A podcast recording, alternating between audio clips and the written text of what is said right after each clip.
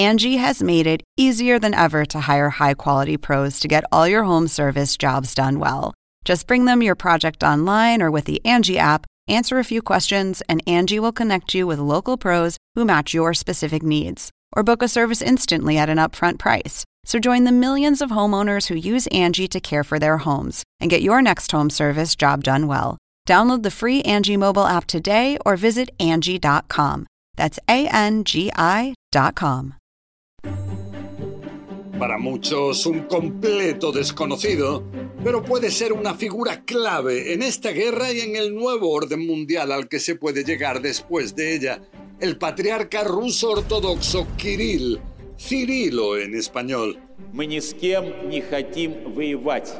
El Papa Francisco lo puso en el centro de la atención global cuando en declaraciones totalmente inusuales le llamó a no ser el monaguillo de Vladimir Putin. Otros dicen que la realidad puede ser distinta y que quizás Cirilo sea el líder, eso sí, espiritual del presidente ruso, con lo que todo eso representaría. Saludos, les habla José Levi en un nuevo podcast de CNN Desafíos Globales.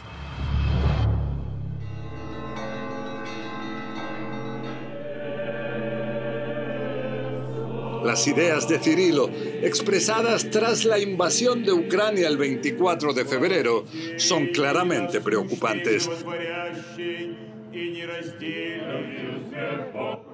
Aunque afirma que la situación actual le causa enorme dolor y divide a sus creyentes, situados en ambos lados de la confrontación, también aseguró que las que dijo son las fuerzas del mal en Ucrania quieren destruir la unidad con Rusia, dice, fijada nada menos que por Dios mismo.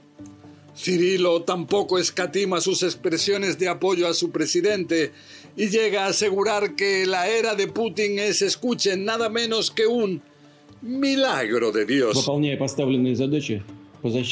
Y es que muchos consideran a Cirilo mano derecha de su presidente, con una posible influencia muy importante sobre él. Vínculos estrechos que se fueron forjando especialmente desde que Cirilo se transformó en el primer patriarca ruso ortodoxo, nombrado tras la desaparición formal de la Unión Soviética hace tres décadas, de una nación como la soviética que era oficialmente atea Ahora Putin muestra una cercanía considerable a la iglesia a la que pertenece, hasta el punto de que causa especial preocupación en el mundo cuando, tras el comienzo de la guerra, el patriarca llegó a hablar de un choque mucho más amplio que el que ocurre en Ucrania. Para Cirilo, este conflicto es la extensión de un choque de culturas entre el mundo ruso y los valores de libertad o quizá piensa libertinaje de Occidente.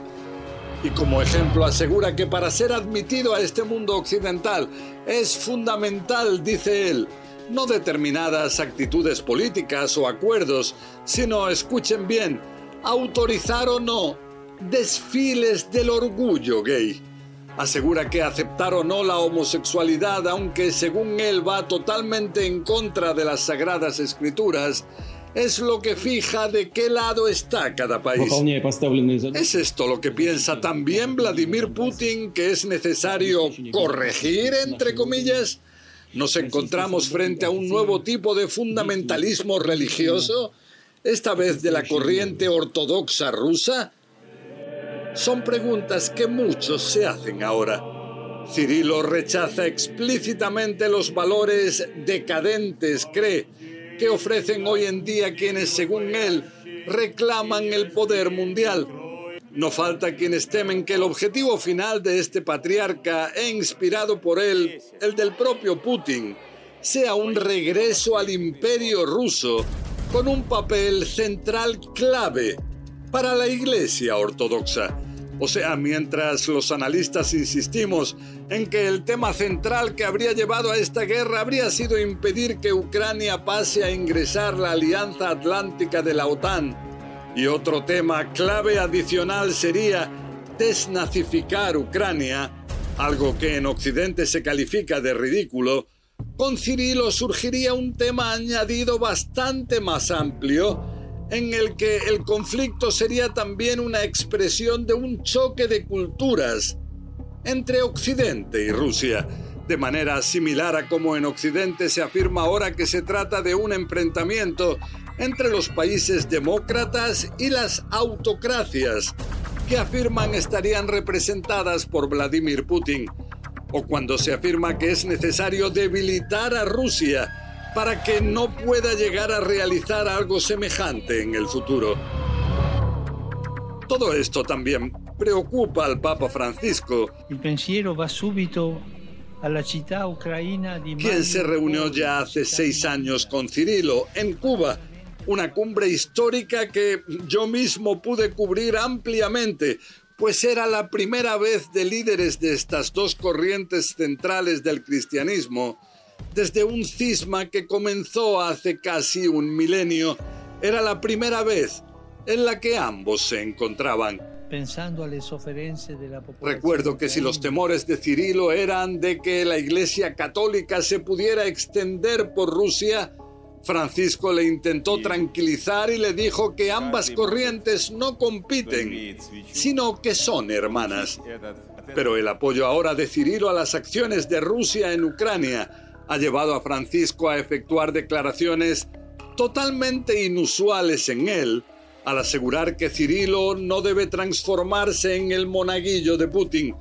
También el Papa reveló que en una conversación de ambos, le dijo recientemente que la Iglesia tiene que hablar no con el idioma de la política, sino con el idioma de Jesús.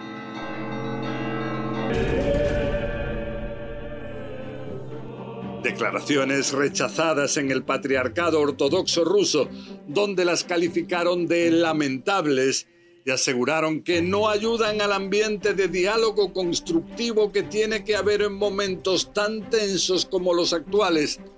También ambos líderes religiosos decidieron recientemente anular una nueva cumbre de ambos en junio en Jerusalén para, se dijo, no aumentar la confusión. Pero eso sí, Francisco se mostró dispuesto a viajar a Moscú algo que nunca antes pudo realizar un sumo pontífice de la Iglesia Católica, e inclusive también intentó ser comprensivo frente a las preocupaciones de seguridad rusas por un posible ingreso de Ucrania en la Alianza Atlántica de la OTAN, y dijo, también de manera totalmente fuera de lo común, que quizá los ladridos de la OTAN a la puerta de Rusia fueron los que provocaron la reacción de Putin. Sin duda expresiones inusuales de Francisco que muestra parecen una considerable preocupación por la realidad actual y los peligros enormes que entraña. Bueno, hasta aquí este podcast. La semana que viene seguiremos con más desafíos globales. Les habló José Levi.